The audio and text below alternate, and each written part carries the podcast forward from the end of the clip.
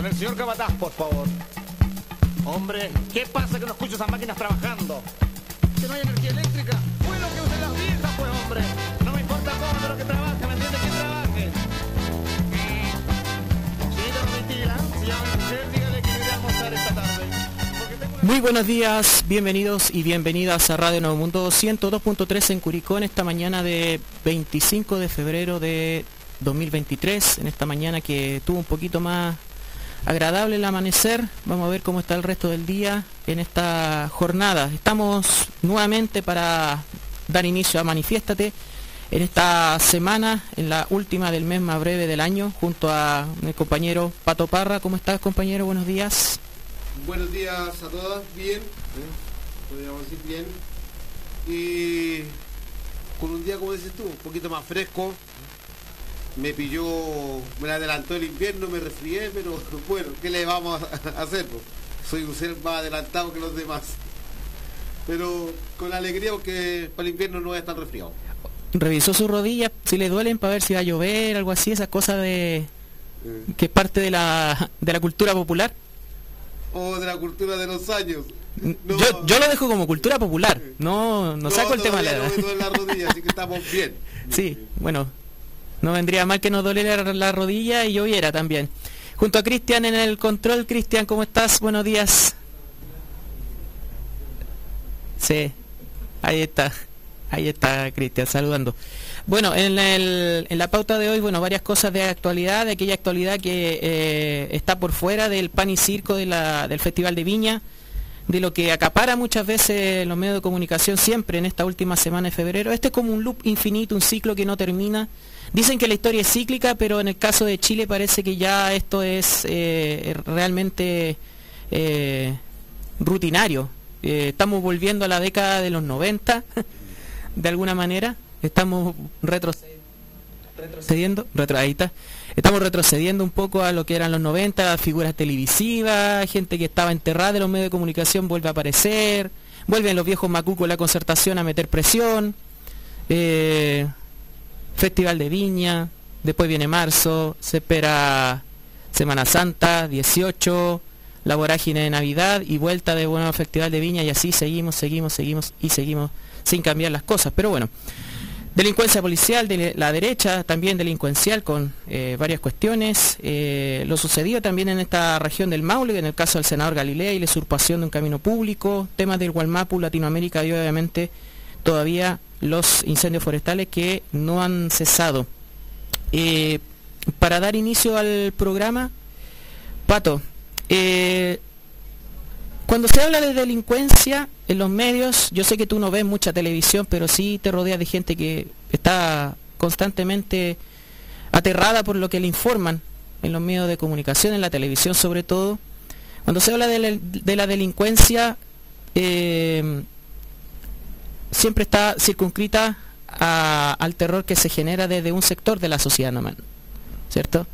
O sea, de, de sectores que no, no están ligados al poder en sí. Pero hay otro tipo de delincuencia donde hay cómplices, donde hay facilitadores, que es bastante peligrosa también y que poco se habla en los medios. Estamos hablando puntualmente de un caso que puede caber dentro de la farándula incluso, pero que tiene ya ribetes mucho más amplios. El caso relojes, con Paribet, Tonka y bueno, cuánta cosa más que ha salido. Mira, yo con relación al- a ese caso que casi ni lo he, no lo he visto, no, no me llama la atención, porque sigo insistiendo, los medios de desinformación te crean una noticia y te la hacen cre- y la hacen que la gente se la trague y se la crea. Te crean una noticia con relación a la delincuencia, una delincuencia clasista, donde ellos la delincuencia la, la ven desde los lugares de la clase social obrera, de la clase social más baja. Pero cuando hay una de gran delincuencia como lo que se ve hoy en día con este caso que ellos mismos han tratado de destapar y, y han tratado de blanquear la imagen de uno de sus rostros televisivos, comienza el show de lavar imágenes, de llevarlos a todos los medios, de tal forma de representarlas como ángeles de Dios. es así como estos medios de desinformación van creando y haciendo que la gente se crea la noticia hoy en día, ah, la pobre atonca, la pobre esto, el pobre esto otro, todos son pobres, no son ladrones, no son traficantes. ¿eh? Eh, lo que pasó, lo, mismo que pasó con una hija de unos grandes empresarios de este país que hace seis meses atrás la pillaron con un cargamento de, de joyas ingresadas desde otro país. Con una Luxich, una Luxich, sí me acuerdo. Entonces ahí se tapó esa noticia. Eso también es delincuencia. Y esa delincuencia no se trata como tal, se trata con elite, con guante blanco, no se dan nombres, no se dan direcciones de casa, no llega la fuerza represiva a invadir toda una población para sacar a un joven que tal vez estaba vendiendo un papelillo, como siempre se ha dicho, o un joven que estaba vendiendo CD. Ahí llegan todos, pero a esta clase de, delincuencia elitista no llega nadie. Todo se esconde, los fiscales se esconden, no hay un procedimiento, no hay nada. Yo digo esta, a esta gente como al Paribet, como a la Tonca, como algunos futbolistas, como muchos, como algunos involucrados de la PDI, debían estar presos. Pero como es elitista la delincuencia en este país, los dejan en sus casas disfrutando de sus libertades, disfrutando de vacaciones. Es más, a una de, de estas personas la llevan a tal vez a esta chacra del Festival de Viña. Sí, ojo, y tampoco dañando su, su imagen, en realidad. Bueno, antes de continuar, recordar que estamos a través de también Facebook Live, a través de la página de Nuevo Mundo Curicó. Estamos en vivo para que nos puedan seguir eh, y también comentar y opinar sobre lo que estamos tratando. Sí, el tema de, los relojes ya no es solamente una cuestión de la industria del lujo, sino que también involucra cohecho, lavado de activos, cheques, etcétera, etcétera. toda esta clase de delito, obviamente, igual que el narcotráfico, bueno, todo lo que se relaciona con lavado de activos, con eh, cuestiones eh, necesitan de impunidad y necesitan de protección, ¿ya? Y que no se, no se ponga el ojo eh, o la observancia constante para que estos delitos sigan, sigan en pie. Y si tienes a detectives, si tienes integrantes de la PDI como parte de, esa, eh, de ese blanqueo y de esa eh, facilitación al delito, peor. Cuando se habla de delincuencia también, ¿cómo se va a combatir o cómo se va efectivamente a cortar con lo que son las organizaciones criminales? Porque a la larga, eh, este personaje, Paribet, Marco Antonio López, ¿ya? o Marco López Peggy, bueno, no es su nombre, ¿ya? No, no la chapa de fama, sino que es un nombre como tal. Eh, y todo lo la chapa de Lumpen. Bueno, al final termina siendo como apodo de Lumpen, ¿ya? Eh, ¿En qué momento estos, eh, bueno, estos tipos ya forman parte de organizaciones criminales? Ya no son nombres para de la fama ni nada.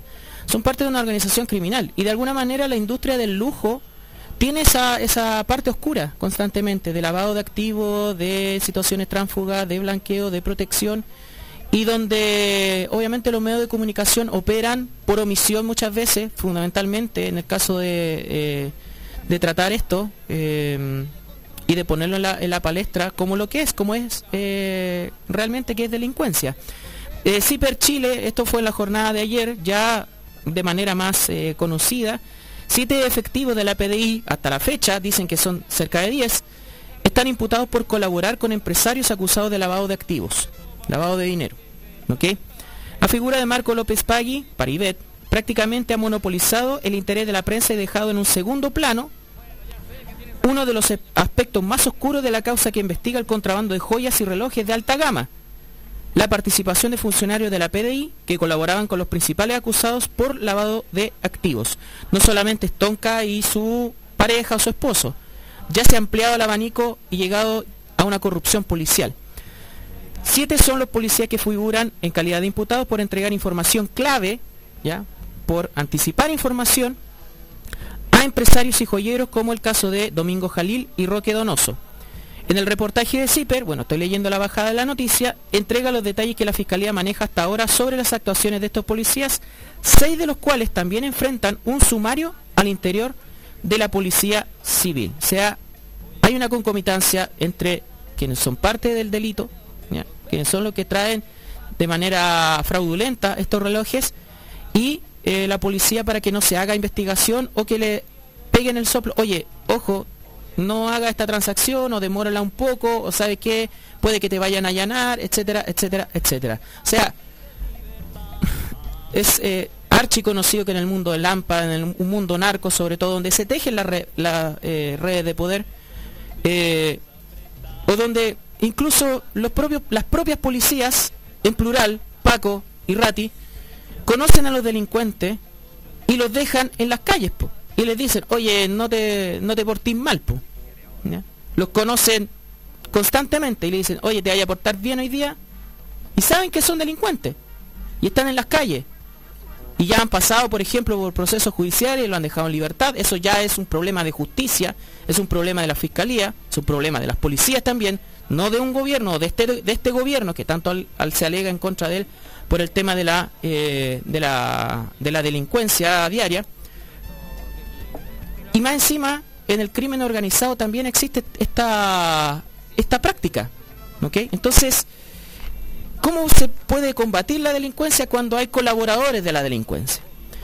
Y yo en alguna, en, alguna ocasión he propuesto o he planteado desde una manera eh, eh, a través de, de acá de la radio Ideas para combatir la delincuencia y para cortar la mano del narcotráfico y también cortar la mano del crimen organizado como este. Porque ¿qué tanta diferencia hay entre meter droga y meter relojes de alta gama? Y meter armamento también. Armamento, tantas cosas, ¿ya? Tantas cosas. Eh, aumentar las penas para aquellos colaboradores de la, de la delincuencia, incluidos las policías, funcionarios públicos, funcionarios de Estado, policías, etcétera, etcétera, y las redes de blanqueo de dinero. Porque el crimen organizado, más allá de lo que pueda generar a diario en las calles como factor de miedo, lo que les interesa es fundamentalmente el flujo de dinero. Pato. Cristian, ¿quieres...? Ahora sí me escuchan, ¿sí? Bueno, mira, fíjate que eh, a lo mejor me voy a desviar un poco del tema, pero me surgía esta reflexión voy a intentar hacer con ustedes sobre precisamente lo que tiene que ver con delincuencia. Yo necesariamente creo que hay que separar los tipos de delincuencia. Esa delincuencia, cierto, que se genera a través de la necesidad, a través de, las personas, digamos, para ponerle de alguna forma hacer una figura de esto, de las personas que no tienen oportunidades, ¿cierto? Que no son protegido durante su infancia eh, y las personas que lo han tenido todo, que tienen incluso los recursos económicos necesarios para su vida, para desarrollarse, eh, los que los profesionales, ¿cierto?, que delinquen. Esa delincuencia feroz que precisamente es la delincuencia que recién decía el profe, que es de alguna u otra manera protegida por la sociedad que estamos construyendo. Porque es todo un círculo, ¿cierto? Tenemos policías que protegen a estos tipos, tenemos los medios de comunicación que en vez de hacerse eco de este tipo de, de, situaciones en profundidad, aprovechan estas circunstancias para tapar otras, por ejemplo, como, como ya lo hemos repetido infinidad de veces, este verdadero desfalco a las municipalidades por parte de los de los personeros de la UDI especialmente. Claro, no estamos olvidando de todo eso. Bueno, además con el fiscal que tenemos, eh, Ángel Valencia, ¿qué vamos a hacer? Y ahí está claro, ¿cierto?, los poderes, cómo funcionan los poderes dentro de esta sociedad que tenemos y, por qué algunos, ¿cierto?, eh, somos partidarios de transformarla necesariamente. Eh, bueno, en fin, este, esta reflexión me surge desde el punto de vista de que por ahí en Facebook me topé con, un, con una entrevista ella eh, en Emol a Luchín. El Luchín, el niño de la portada. Que fue, cuidado por Víctor Jara desde pequeño. Mm. Y pensaba qué hubiese sido de ese niño si Víctor Jara no lo hubiese llevado a su casa. Hoy un abogado, ¿cierto?, de derechos humanos, pero qué hubiese sido de él. Y ahí está el kick del asunto. Mientras nosotros, ¿cierto?, dejamos a los niños como sociedad a una gran cantidad de niños sin protección, sin cuidado, sin generarle oportunidades en esta sociedad, vamos a seguir teniendo delincuencia. Ahora los otros delincuentes, ¿cierto? Estos que han tenido todo, esos no tienen perdón. ¿Qué necesidad tenía Tonka Tomisic con la figura pública, con estar en el canal de Luxich, con todas las redes de poder? Eh, vuelvo a reiterar, su casamiento se hizo en un recinto diplomático en Israel. Ojo, un recinto diplomático, un, recinto de la Embajada de Chile o, o de, eh, o relacionado con eso no es para cualquiera. Mira, yo tampoco quisiera victimizar. no, yo no estoy hablando de, no, yo estoy hablando de victimiza- no, victimización, tiene que ver con la codicia y con el poder. No, era ponerme el parche en telería, profe, de lo que yo iba a decir, Ya. de lo que tú estabas diciendo. Yo no quisiera victimizar a Tonka Tomisic. Pero también hay un rol sobre, el- hay un tema sobre la mujer en Chile y cómo, cómo son criadas o cómo la sociedad los trata, ¿entendí? Entonces, podría ser, po, podría ser, ¿por qué no? ¿Cierto? Que una figura machista, evidentemente machista, eh, manipuladora, efectivamente tenga un peso específico en nombre del amor, digamos, en esta persona y sabemos que esas cosas pasan. No, y en la implicancia delictual, si más allá de eso, aquí estamos hablando de, de cómo están involucrados y claramente, o sea, la cantidad de cheques, 76 cheques Sí, aproximadamente. el tema es cómo caes, ¿cierto? ¿Mm? En, en esos actos delictuales teniendo todo. Así es. Ambición, codicia. Pato. Eh, Mira, con relación a, a lo que tú acabas de decir, los cheques, y el lavado de imagen que le hacen a esta persona, que sea hombre o mujer, pero es lavado de imagen. El banco de por sí, para la gente que tiene cuentas bancarias, cuando te está sobregirando, cuando hay cheques más allá del, del promedio que haces mensualmente, tu gerente te llama, te avisa. qué cantidad de plata se está movilizando, qué cantidad de plata están moviendo desde tu cuenta bancaria. Entonces, en un seguimiento delictual económico, esta persona sabía lo que estaba sucediendo. Porque eso el banco te lo va a avisar. Lo otro es algo que a donde quería ir yo. Con todo esto que nos han metido, me pregunto si la justicia y la fiscalía hicieran su trabajo. ¿qué es lo que pesa más? ¿Unos ladrones de relojes? ¿m? ¿O, es más complicado ya lo que se ha hecho habitual, que en este país desfarquen las municipalidades, donde ahí ese dinero se puede aportar realmente a la sociedad, a la clase trabajadora, ir a ayudar en educación, ir a ayudar en salud, ir a ayudar a la gente que más necesita. Yo creo que ese es lo que debemos poner en la balanza. Sí, porque al Porque han, final... ta- han tapado el robo de las municipalidades de la derecha con este caso que son, hablemos, millones, sí, son millones. ¿Es un delito? Sí, es un delito. Pero este otro caso, el del farco de las municipalidades, es un delito aún peor, porque estos otros le están desfalcando a otros, igual que ellos que sabían que la puedan robar. ¿eh? Sí. pero los alcaldes que han desfarcado en las municipalidades le estaban robando a la gente que más necesita salud, educación, alimentación, la prevención del delito a través, como decía Cristian, abriendo las puertas a la sociedad, ayudándonos a salir de la extrema pobreza. ¿Cuál de los delitos es más que pesa más aún? y los medios de comunicación le dan a esto otro delito. Claro, o sea, es, eh, a ver, y- a ver, algunos lo han mencionado, otros literalmente lo han, omitido, estamos claros. Yo no estoy equiparando eh, al final el daño, sino que tiene que ver con los vínculos de poder y la impunidad que se puede generar, que es una muestra más y que desesperanzaría más a la sociedad sobre, eh, sobre el rol de la justicia frente a, los delitos, en este caso de cuello y corbata, tal como el de las municipalidades a la larga, o tal como el caso Penta, Soquimich, bueno, todos los demás. Eh, coincido en, en ese punto, Pato, que tú planteas de que al final eh, es una red de lavado de activos entre gente que sabe que eran cosas ilegales de la industria del lujo, donde aquí tenemos casos de relojes, pero también tenemos casos de vehículos, tenemos casos de propiedades, etcétera, etcétera. La industria del lujo, por la cantidad de, de dinero que se mueve, necesita mucha eh, muchas facilidades para que justamente eh, este dinero que está eh, de manera ingente en, en- un círculo bastante bastante cerrado y bastante chico. Yo creo que esto es un, un boca a boca y, y es, es la misma gente que se mueve de poder. Entonces necesita la posibilidad de este blanqueo de dinero constante, la protección y la información. Aquí es clave la información. Y yo creo que si se hace un estudio más allá, una investigación más allá, con el tiempo ojalá se realice, va a haber de alguna otra forma un vínculo con estas otras personas que han desfascado las municipalidades.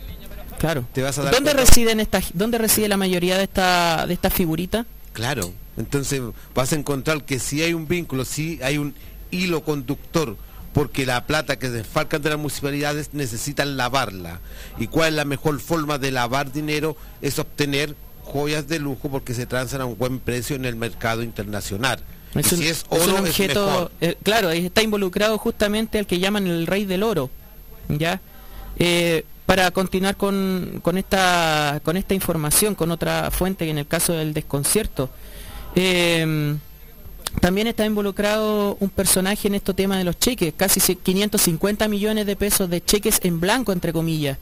Los cheques en blanco los conocemos como una práctica de la, de la ISAPRO, de las clínicas, donde si no entrega un cheque en blanco no te atienden, pero también es un instrumento que, se, que opera en el mundo del lavado de dinero. Eh, de acuerdo a la versión oficial, bueno, dentro de todo este caso, eh, distintas reuniones que habría hecho este personaje, Marco Antonio López, alias Paribet, de Chapa Paribet, con eh, una de las líderes de las organizaciones criminales que forman parte del caso, en este caso Estrella Dinamarca. Estas reuniones serían para gestionar un intercambio de cheques entre Paribet y Dinamarca por relojes aparentemente robados. A esto se le suma los vínculos entre Harold Vilches, apodado el Rey del Oro, quien en entrevista con el matinal Mucho Gusto, aquí también está el tema de la televisión. Seguramente muchos rostros televisivos también han sido clientes de ellos. Así es. Y se agregan los futbolistas, ya, ya estamos entrando también en ese mundo, porque el sueldo de los futbolistas les da para, para ser eh, parte de, esta, de este movimiento de dinero en la industria del lujo. Bueno, ya hay un antecedente, ¿recuerdan a Manuel Neira, esposo de Pamela Díaz, que también eh, comprando joyas Joya robadas? roba. Mm. Decía, eh, quiero hablar porque no se me ha pagado lo que se me debe de una venta de monedas de plata. Me dijeron que ya no me iban a pagar, denunció Vilches. Este rey del oro también señaló conocerlos desde hace un año y medio e incluso visitar la casa que compartían en Lo Barnechea. Sin embargo, aún no hay pruebas concretas que conecten a la animadora con Vilches. O sea, también está, mientras más, eh, más amplia sea la, sea la red, menos directa es la relación. Y eso es parte de la estructura delincuencial de este tipo de organizaciones. O sea, que haya la mayor cantidad de intermediarios de alguna manera para deslavar la relación directa entre los involucrados. Ojo, y yo lo digo simplemente como una persona que trata de hacer una lectura del funcionamiento del crimen organizado, que no es muy difícil. Yo creo que si se le, pregunta a un fiscal o a alguien que está preparado en el mundo del, del derecho, te puede decir perfectamente lo mismo. Pero ¿cuál es la voluntad que tienen esa fiscalía, que tienen las policías, de perseguir a estas redes, de perseguir a todos estos carteles? Porque no solamente estamos hablando de un cartel de joyas, acá hay un ejemplo. También están los carteles de drogas, están los carteles empresariales, los carteles en las redes de transporte, en los alimentos, en la salud. Ya se ha abierto un tema de los carteles de la salud en el caso de la licencia médica, de cómo desfalcaron a FUNASA casi 50 mil millones de pesos, según lo que se ha, lo que se ha visto y mucho más incluso. ¿Ok? Entonces, este país también tiene las facilidades para que este tipo de organizaciones o este tipo de estructuras, que es una delincuencia, ¿ya? que es una delincuencia tal como el lanza, tal como el que cogotea, tal como el motochorro que le llaman ahora, independiente si es chileno o extranjero, ¿ya? También es delincuencia. El tema es que en los medios de comunicación te siembran el terror con esa delincuencia que sí afecta a diario a las personas eh, en las calles, pero que no te hacen eh, miramientos sobre este, este otro tipo de delincuencia que también es un daño a la, a la ciudadanía y que requiere de la impunidad y requiere del cohecho de la información que entregan las policías. Vuelvo a insistir, ¿cómo pretenden que se acabe la delincuencia en este país o que se combata efectivamente si tenemos policías que siguen siendo corruptos y siguen siendo serviles a lo que son eh, las organizaciones criminales y también empresariales? Pato. Mira, yo como digo, o sea, tú hablas de delincuencia, a mí me preocupa mucho más la delincuencia que hacen esta gente que ha sido electa eh, por, los votantes a través de votaciones, a, través de los alcaldes. Hablamos de motochorro que la gente está con miedo, que son un peligro para la sociedad y todo. Sí, pero esto otro, a los que pretenden encubrir con todo esto del caso relojes, con lo que es el festival, con lo que con la creación de los incendios, porque fue creación de incendios, ¿eh? Un atentado político de incendio para encubrir a todo un clan, podríamos decir, ¿eh? de, de desfarco a través nacional, a través de todas las municipalidades. Si llegásemos a reunir la cantidad de dinero que han desfalcado del Estado a través de las municipalidades, te diré que casi sextuplaríamos la cantidad de plata que ha movido esta agrupación de internación de joyas de lujo. No, mucho más. Mucho más. Mucho más. Entonces tratamos de encubrir. Es, como dices tú, es como se dice, en la movida del narco. El narco casi siempre cuando te pillan a uno es porque necesitan un chivo expiatorio. Vamos a mandarle este con dos kilos, pero por, por detrás vamos a pasar con cinco toneladas. Te pescan el de dos kilos. Y con 5 toneladas pasó tranquilamente. Y hacen show con el de 2 kilos, como lo estamos viendo con, con, lo de la Florida, con la narcocasa, con toda esta... Entonces, y, y fuera de eso, te hacen pasar todos los otros kilos. Eso es lo que están haciendo con el desfalco municipal. Es un ejemplo latente, lo que hablábamos recién, la destrucción de estas casas narcos y la cantidad de plata malversada por ese mismo alcalde en su municipalidad no se toca. ¿Cuatro mil millones de pesos? Estaban hablando, creo, de la Florida, de plata de, educación. Te das cuenta cómo, claro, vamos a atacar al, narco, pero vamos a hacer pasar toda esta cantidad de plata que, eh, que está dentro de, mi municipalidad que yo dirijo, escondida o desaparecida. Un atentado directo a las clases sociales más bajas, que es en la educación. De esa forma se actúa en este país. Y de esa forma, tú uno puede decir, ah, los fiscales tienen que investigar. No, si los fiscales saben muy bien, los fiscales no quieren hacer su trabajo. Simplemente más le acomoda no hacerlo. Si no lo quiere hacer el, si no lo quiere hacer el fiscal nacional, ¿qué vamos a esperar de los fiscales regionales, de cada, de cada zona o de cada unidad? Bueno. O simplemente cuando están los de más alto poder, y pensar que nosotros creíamos que no podía haber alguien peor que Abbott, que Jorge Abbott. No, si se sabía que este fiscal era, iba a ser igual o peor que Abbott. ¿eh? Bueno, la, responsabilidad que le cae al gobierno también en ese sentido. Obviamente. Si al final terminó... De dejarse presionar, además. Claro, terminó entregándole lo que la derecha quería, lo que el, fiscal que le daba garantía a la derecha, pues, sobre todo en este tipo de cuestiones, ¿cierto? Y en muchas cosas más. Eh, el, gobierno se ha dejado presionar mucho y ha entregado demasiado. Sí, pero como estamos hablando del tema de la, de la delincuencia, ¿cierto? Y esa delincuencia feroz que no se que no se toca profundamente en los medios de comunicación. Que no se quiere tocar. Claro, no se toca simplemente para proteger a un sector pues, y proteger precisamente lo que lo que más les importa, que es el sistema. Que es lo que lo que ellos, cierto, ven como su ideal. Yo pregunto acá, eh, en una ciudad como Curicó, donde hay medios de comunicación que están súper ensalzados porque eh, dan la información de la crónica roja, ¿han hablado de este asunto en, su noticiario o lo, han planteado? Yo, mira, hay unas páginas de internet que todos conocen, ¿cierto? Crónica Curicó, las páginas de otras radios. Yo he estado buscando la información del alcalde de Sagrada Familia y en ninguna aparece. Claro, que y de, los antecedentes de... Escasamente se ha hablado de los antecedentes de los candidatos a la convención constitucional también. Exactamente. Y prontuario, no solamente antecedentes, sino también prontuario. Y vinculaciones con con, eh, con crímenes. Hay unos prontuarios ahí que andan dando vuelta, pero no precisamente por estas páginas. Por ejemplo, el personaje al que le dieron una página completa en el diario La Prensa este miércoles, candidato de la, de la ultraderecha republicano, ex-FACH, a página completa. Obviamente, para poder ensalzar su, eh, su postura criminal.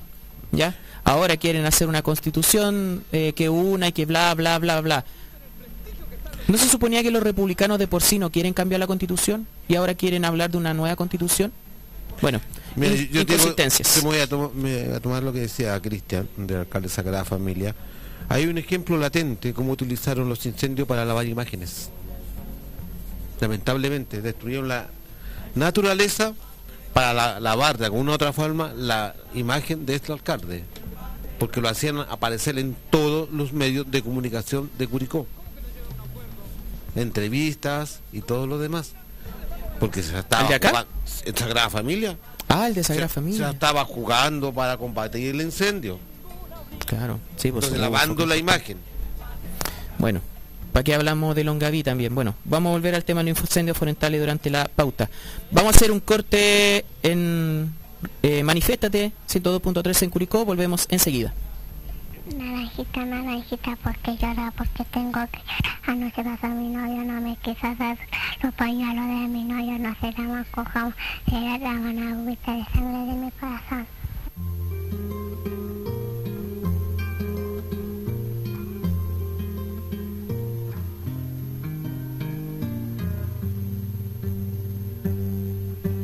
Frágil como un volantín los techos de barrancas. Jugaba el niño Luchín con sus manitos moradas, con la pelota de trapo, con el gato y con el perro. El caballo lo miraba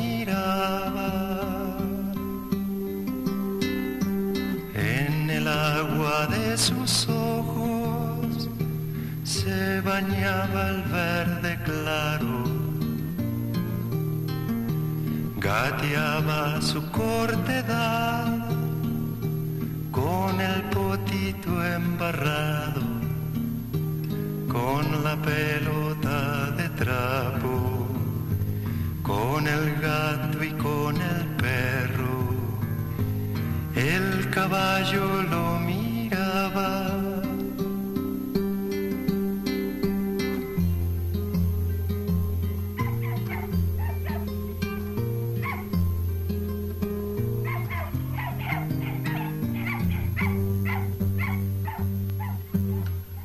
caballo era otro juego en aquel pequeño espacio. Y al animal parecía le gustaba ese trabajo con la pelota de trapo, con el gato y con el perro y con Luchito mojado. Si hay niños como Luchín, que comen tierra y gusanos. Abramos todas las jaulas pa' que vuelen como pájaros con la pelota de trapo, con el gato y con el perro y también con el caballo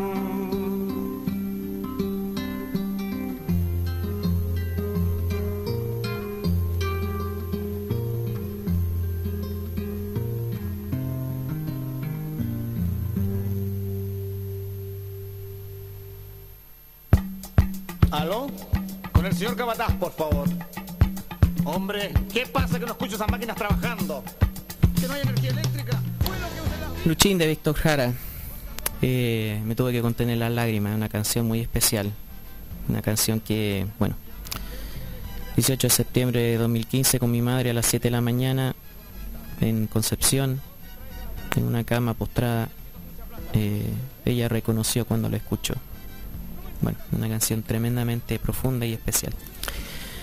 Eh, continuemos antes que me ponga a lagrimear. Eh, varias cosas relacionadas con la delincuencia policial. Parece que sumaron todos los premiados esta semana los Paco y los Rati. Ya hablamos del tema de investigaciones con el caso Paribet. Eh, no solamente eso, sino que también cómo borraron antecedentes de acoso al interior de la unidad de, de Concón, de sus propios colegas.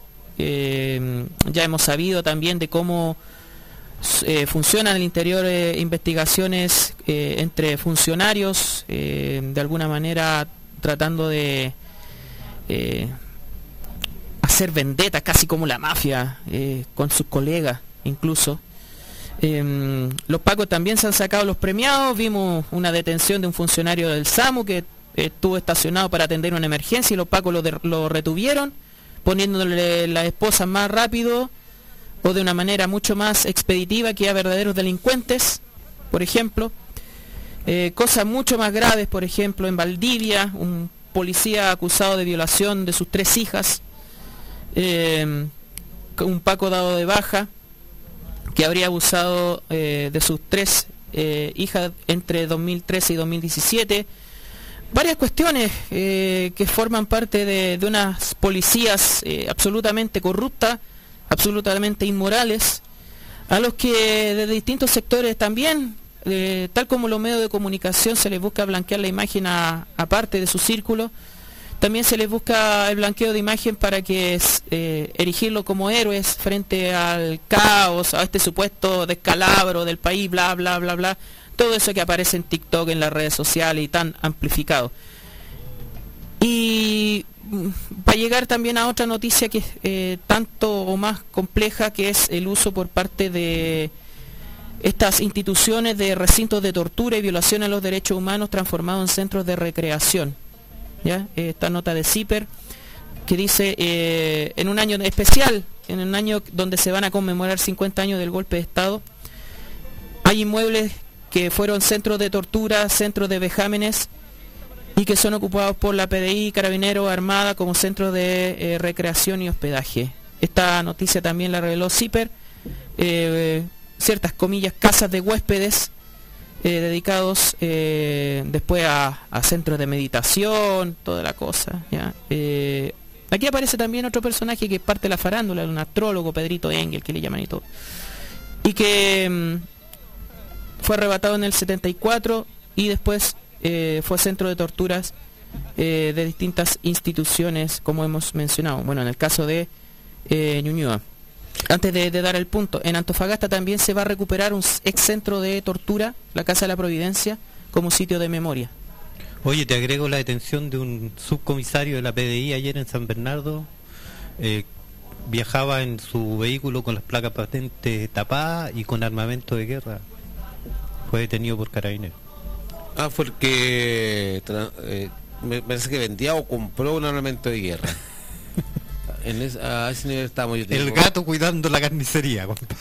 Hace, hace menos de mediodía, dice, detienen a subcomisario de PDI, o sea, no era cualquiera, en San Bernardo. Ocultaba placa patente en su vehículo y portaba arma de guerra. Desde la institución señalaron que el sujeto fue arrestado por carabineros. Bueno, entre, entre ellos se van, se van encubriendo y arrestando según sea el caso. Eh, andaría con armamento y munición, ¿ya? un arma prohibida de por sí. O sea, Además, tienen el monopolio de las armas y sobre ese monopolio de las armas andan con armamento prohibido. Ay, mira, ¿Recuerdan ustedes la intervención que se debía hacer a las policías? O la modificación que plantea la propuesta de nueva constitución sobre sus funciones. Aparentemente, ¿cierto? Se nos olvidó completamente. Incluido el gobierno. de hecho parte por el gobierno. El gobierno se le olvidó. El gobierno aún está yaña ahí. po. Ahí acusado de violaciones de derechos humanos. Esta Rosa tranquilamente. también acusado de violación a los derechos humanos y este gobierno no mira para el lado.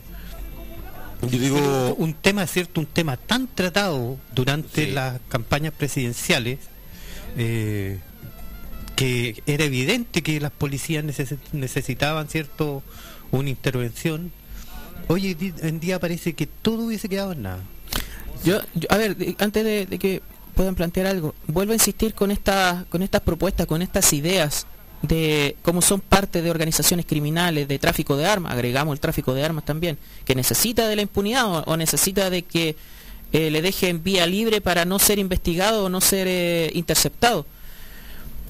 ¿Por qué el gobierno, parlamentarios eh, de nuestro sector, de propia prueba de dignidad, del partido, no generan propuestas donde se haga una eh, un cierre a aquellos encubridores del crimen organizado o del tráfico de armas, incluyendo a las policías? O sea, a ver, si, si bien la reforma es compleja y, y también hay un grado de cobardía, ya de, de afrontar y de, y de enfrentar a estos personajes, a esta cultura de la de, estas policías, para que eh, cuando sean llamados a la justicia, primero respondan y segundo, se realmente subordinen al poder civil, se subordinen a la, a la autoridad, eh, a las autoridades civiles, ¿por qué no generar un constructo legal donde ellos tengan mayor observancia, vigilancia y que tengan eh, sanciones ejemplares respecto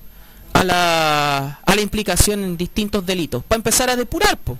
Bueno, se ha intentado avanzar en ese sentido. Yo recuerdo claramente a parlamentarios del Partido Comunista pidiendo que eh, los bancos abran sus bases de datos. Exacto. Porque es fundamental. Luis Cuello ya- creo que planteó ya, la... ya que ahí eh, no pero de hace años ¿ah? desde hace años hace como 10 años más o menos cuando recién ingresaron incluso algunos parlamentarios comunistas al, al, al Congreso una de las cosas que plantearon derechamente fue precisamente abrir que los bancos entregaran los datos de, de las fortunas que hay en Chile porque eh, hay una sospecha de que donde más se lava dinero es precisamente en la banca hablando de los cheques y hablando hace un tiempo donde el Banco de Luxich, el Banco de Chile, se negó a entregar información solicitada por Corte Suprema, por Fiscalía, bueno, alguna institución del Poder Judicial, sobre blanqueo de dinero de actividades terroristas incluso.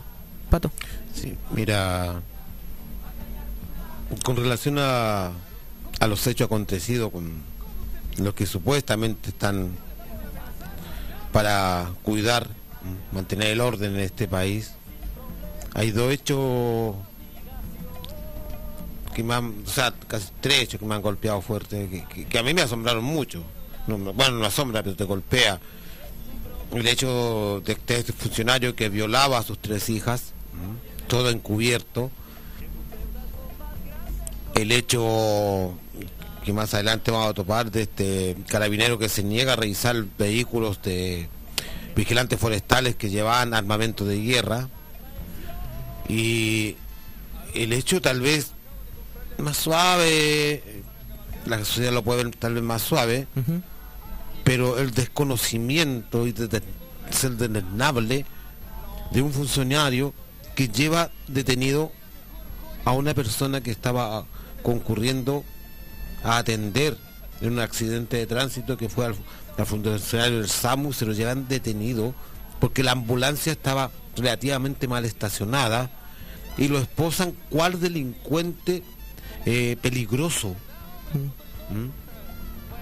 Cuando dentro de la ley está permitido que los vehículos de emergencia, como ambulancias, como las bombas de, de bomberos, ¿eh? los carros bomba, pueden estacionar o pueden dirigirse contra el tránsito en caso de emergencia.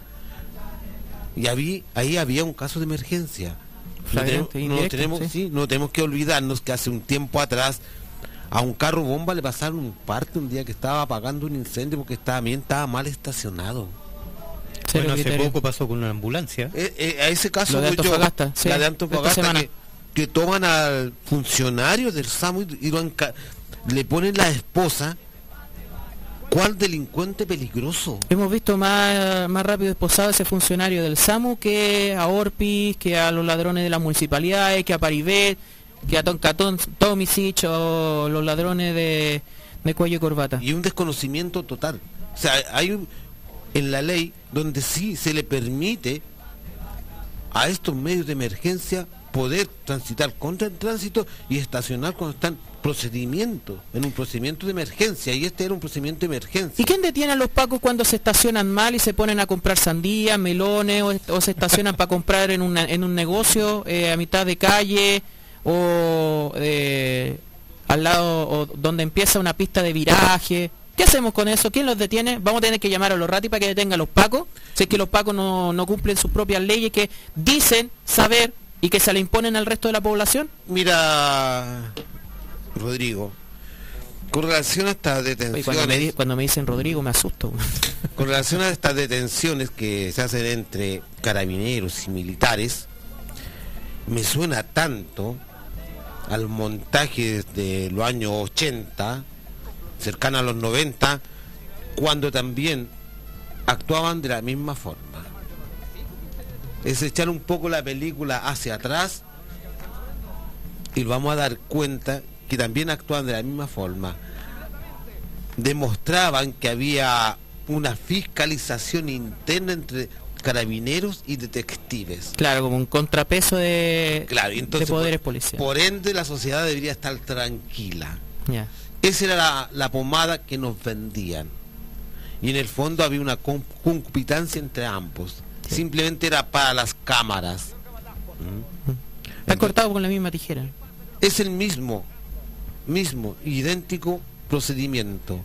También, para los que somos más viejos y nos recordamos, también entre ellos se incautaban armamentos, se incautaban armamento de guerra. Es el mismo dibujo. Pato, para Han que, no, el mismo dibujo. para que no se nos vaya lo que tú mencionaste de la comunidad mapuche donde encontraron eh, guardias armados, entre comillas. Acá tengo la información. Esto fue durante esta semana. eh, eh, policías y militares se niegan a realizar fiscalización a un grupo de sicarios paramilitares armados. Declaración de la, de la comunidad, en este caso de Angol, la comunidad autónoma Rosa Guanchumán del sector Santa Elena. Denunciamos un hecho de la mayor gravedad ocurrido el día de hoy, miércoles 15 de febrero, a eso de las 10.30 am, en los ingresos a los predios Totora 1 y 2, y que se encuentran siendo recuperados por nuestra comunidad en la comunidad de Angol. Momento en que llegan camiones y tanquetas con un gran número de militares, carabineros de fuerza especial y guardias privados fuertemente armados. En este contexto, miembros de la comunidad, ante la presencia de personas vestidas con ropa militar armados en varias camionetas, se denuncia el hecho ante la policía y el ejército que se encontraban en el lugar, los que concurren y constatan que había personas con chaleco antibalas, dirigidos por una persona de nacionalidad colombiana. Carabinero en una actitud ilegal no fiscaliza los vehículos ni las personas que están en su interior. Solo el sargento Rivas Balboa les pregunta a los ocupantes de los vehículos si portaban armas. Estos responden que sí y que el policía les termina sugiriendo que las escondan. No los detiene, los esconden.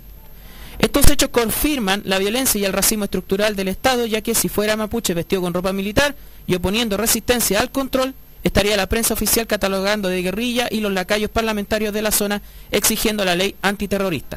Y esto hubiera sido parte de eh, la opinión pública y de los extra, extra noticiosos de todos los canales, in- interrumpiendo hasta el Festival de Viña después, quizá, o, o la previa. E incluso eh, es más allá. más allá. Cuando este sargento va hacia la camioneta fue después que llegase, que llegó otro vehículo en donde cargaron las armas y se fueron. Se fue ese vehículo, se fue esa camioneta, ahí recién. Este sargento procedió a ir a conversar con los choferes de esas camionetas. La declaración que da una empresa de guardia forestal que es guiada por que, que dirigida por un colombiano también él fue el que dice que la otra empresa estaban acostumbrados a aportar armas de guerra. Ahí está la... dijo estoy arriesgando mi trabajo y estoy arriesgando tal vez mi vida pero la otra empresa está acostumbrada a dirigirse con armas de guerra, chaleco antibala y casco. O sea, yo lo hago porque los demás lo hacen. La típica excusa de... No, él, él- él- les dijo a las comunidades. Ya, pues, ¿Mm? ese es el ejemplo. Se Sí. presentó como testigo, como testigo, como tal. Y eso nos viene a rat- ratificar lo que hemos estado diciendo por mucho tiempo del paramilitarismo que hay en el Guamapu. El sicariato que hay en el Guamapu contratado por las forestales. ¿Y qué sale hablando una delegación de gobierno que se le iba a prohibir a los guardias privados, privados tener armamento? Por lo que yo sé, hasta el día de hoy no hay ninguna ley que faculte a los guardias privados con porte de armamento. Es Exacto. ilegal.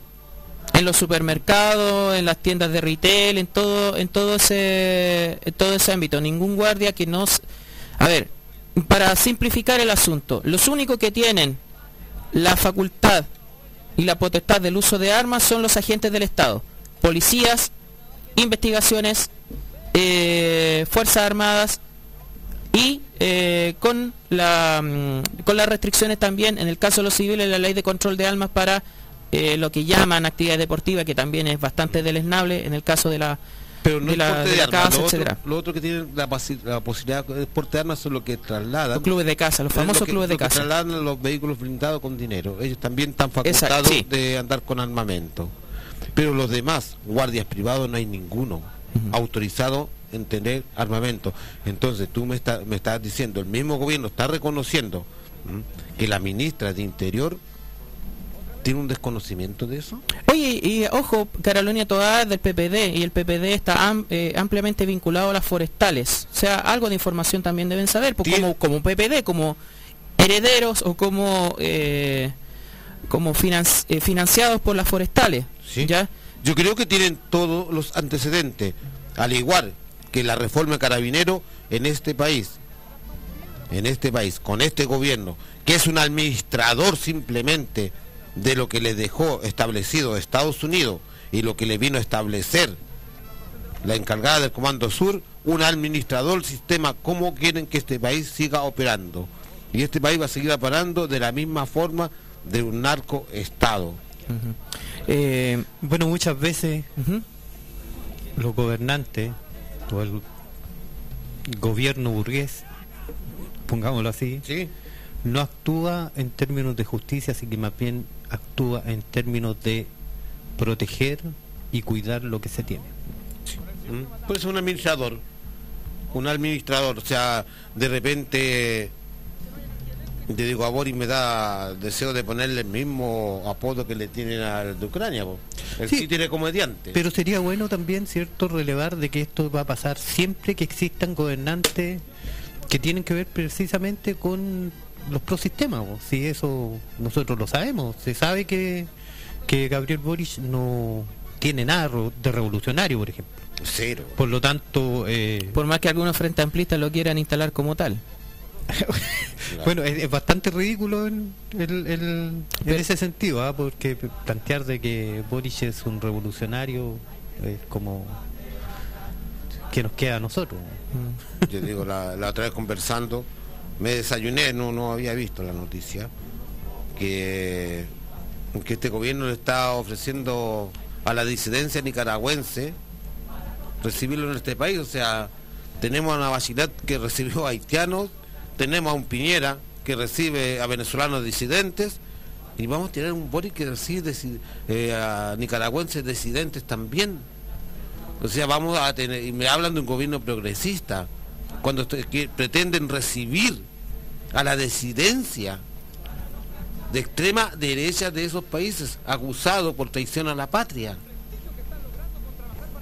Entonces, el contexto que se da en el Guamapu es un contexto, como ayer yo decía y reflexiono, a través de todos los parlamentarios que aprobaron nuevamente, por 15 días más.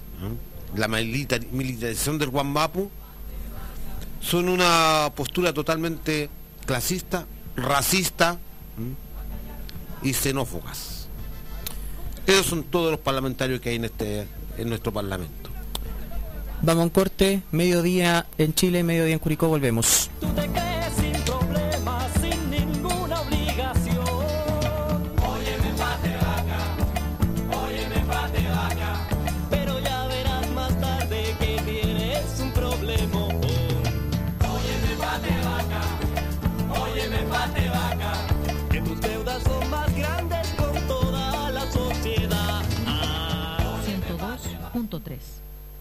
Nuevo Mundo, solo la verdad. En el 102.3 de la frecuencia modulada de Curicó, Nuevo Mundo, te indicamos la hora. Son las 11 de la mañana, 59 minutos. Esta es la red de emisoras de Nuevo Mundo a lo largo de todo Chile. Iquique, Tocopilla, Antofagasta, Diego de Almagro, Copiapó, Vallenar, Ovalle, Los Molles, San Antonio, Santiago, Buin, Lo Espejo, Graneros, Las Cabras, Rengo, en San Fernando, Antivero y Camelia, Curicó, Constitución, Lota, Arauco, Los Álamos, Victoria, Temuco, Lanco, Valdivia, Frutillar, Río Negro, Puerto Montt, Ancud, Castro y Punta Arenas. Esta es la red de emisoras Nuevo Mundo. Solo la verdad.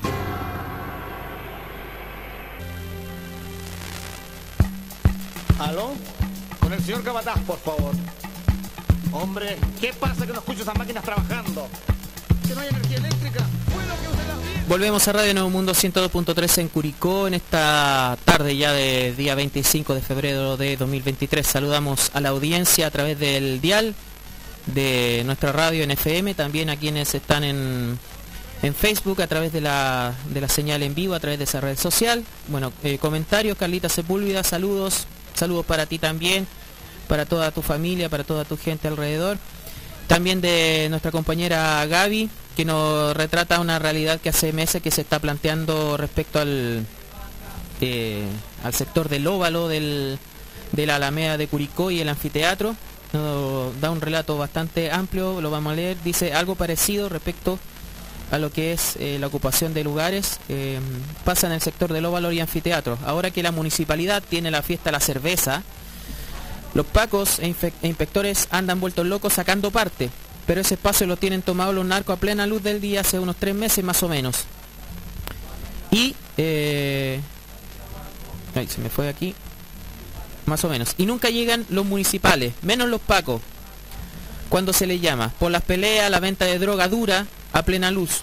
Termina la fiesta de la cerveza y dejan de nuevo el espacio tirado. Ya van dos, muertes y varios apuñalados y no pasa nada por parte de las autoridades. Y no digan que no saben por qué, como feriantes autogestionadas desde la pandemia, estamos en recuperación de ese espacio, pero la municipalidad no nos ve. Obviamente. A, mí me recuerda un episodio que en otro programa que hace un tiempo que se hizo, en el programa Consejo Abierto, que, en el que participaba un compañero de nosotros, eh, Felipe, en una también en una actividad que se hizo en la Alameda hubo un concejal eh, Patricio Bustamante Pucci que donde la gente también reclamaba por el consumo de droga, marihuana u otras cosas en el sector del óvalo, eh, creo que no sé qué tipo de actividad era. Y en una de sus intervenciones decía de que, oye, no, que no se hiciera, hubieran hecho tanto problema frente a esos reclamos porque era de la, de la droga buena. Creo que lo comenté también acá en el programa. La droga buena, la marihuana. Ojo, cada uno tiene su visión respecto a la despenalización y todo lo demás. Pero un concejal, una autoridad no puede calificar una droga buena o una droga mala cuando eh, eh, desde el punto de vista legal es una droga. En el presente. Hecho ese comentario, ya no estamos hablando de drogas buenas, estamos hablando de tráfico, de drogas duras, de tusi, de falopa, de coca, de violencia, de la ocupación de un espacio como el óvalo, que también tiene eh, una parte histórica de Curicó. El óvalo también era un punto de actividad cívica desde inicios del siglo XX en la ciudad de Curicó, el famoso parque Balmaceda, y ahora lo tienen tirado. Cuando a menos de media cuadra está el cuartel de los ratis. Están los ratis ahí. Bueno, si empezamos a, a ver la concomitancia que hay entre narcotráfico y también parte de la policía de investigaciones, quizá están haciendo esa omisión que en tantos lados sucede. Pero ya es una cuestión bastante severa. Y ojo, lo han reclamado en el caso de Gaby, feriantes autogestionados y autogestionadas, que hace mucho tiempo que están recuperando el espacio, grupos de, de- de compañeros y compañeras de distintas posiciones, de grupos anarquistas, de- desde lo musical, desde lo artístico, desde la poesía también, desde lo de este, este pequeño comercio que han intentado recuperar con harta actividades, de- donde hemos sido parte también en algún momento, y colaboradores, y ahora ese espacio se convirtió en eh, nuevamente en un punto de peligro. Y lo han manifestado ellos como también aquellos eh, comerciantes que la municipalidad gestiona para ocupar el bandejón de la Alameda a través de la OMD, la- a, través de las distintas eh, unidades relacionadas con lo que llaman emprendimiento o pequeño comercio. Están hablando del mismo tema. ¿Y qué pasa? ¿Qué pasa? Aparecen para la foto nomás, po. Están más interesados en ese punto.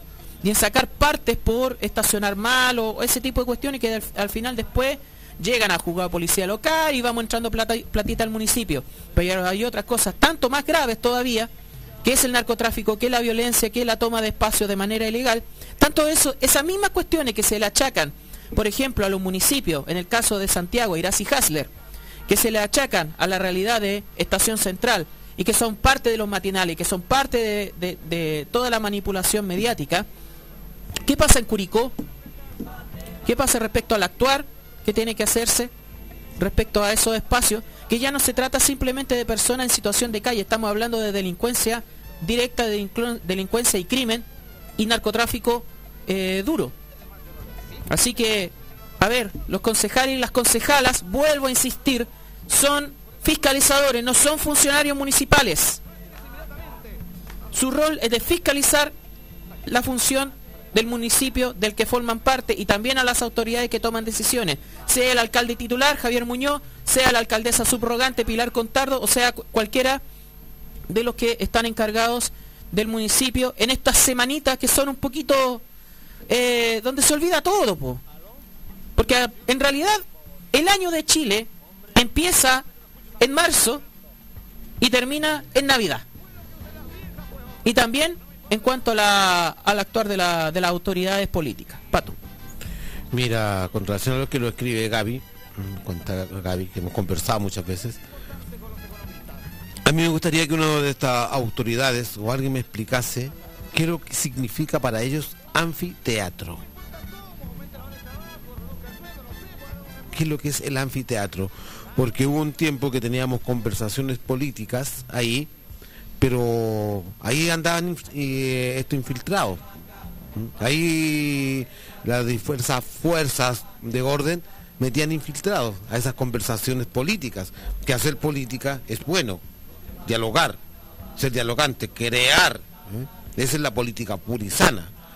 Cuando los grupos autogestionados hacen arte en un anfiteatro, teatro, arte, ¿eh? también llegan a molestar cuando las chicas están recuperando ese espacio en función de una actividad económica, que al último, yo casi siempre digo a las chicas, ¿qué están haciendo aquí si no ganan casi nada? Es simplemente para mantener vivo y tratar de recuperar un espacio donde se pueda convivir tanto esto que es autogestionado por las compañeras chicos que llegan a cantar, chicos que llegan a vender cuadros pintados, artísticos, y chicos que hacen poesía, chicos que escriben, llegan personas que se llegan a hacer serigrafía y venden también. Están desarrollando arte, arte y comercio. Y ahí sí, lo reprimen, ahí sí lo llegan a fiscalizar, ahí sí los llegan a molestar. Pero todos conocen quiénes son los que venden droga en el anfiteatro. Y eso está más que escrito. Si está que, como siempre he dicho, está que uno se mueva un momento por Curicó y te vas a dar cuenta quiénes son, dónde están y cómo lo hacen. Anfiteatro y óvalo, bueno, toda la cuadra a la larga, porque antes estaba, estaba esta cierta separación entre quienes ocupaban el espacio del óvalo y, que, y cómo se ocupaba el anfiteatro. Ahora ya literalmente no hay, no hay separación. No, ahora el ANFI lamentablemente hace, como dice la compañera Gaby, hace como dos o tres meses que ha sido tomado por el, por el lumpen, por un lumpen, lumpen fuerte, que incluso a las compañeras la han agredido. ¿eh?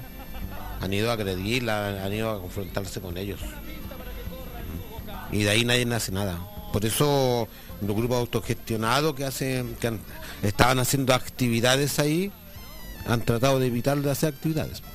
Pero anda a hacer cine en la plaza de armas, te cortan la luz. Claro. O anda a hacer una, una tocata autogestionada en, en, ese mismo espacio del anfiteatro. Los tableros no están disponibles. No están disponibles, te lo dejan con llave y cortan la luz, como dices tú. ¿Mm? prohíben toda actividad en el anfiteatro, Y después se excepto la delincuencia y la droga.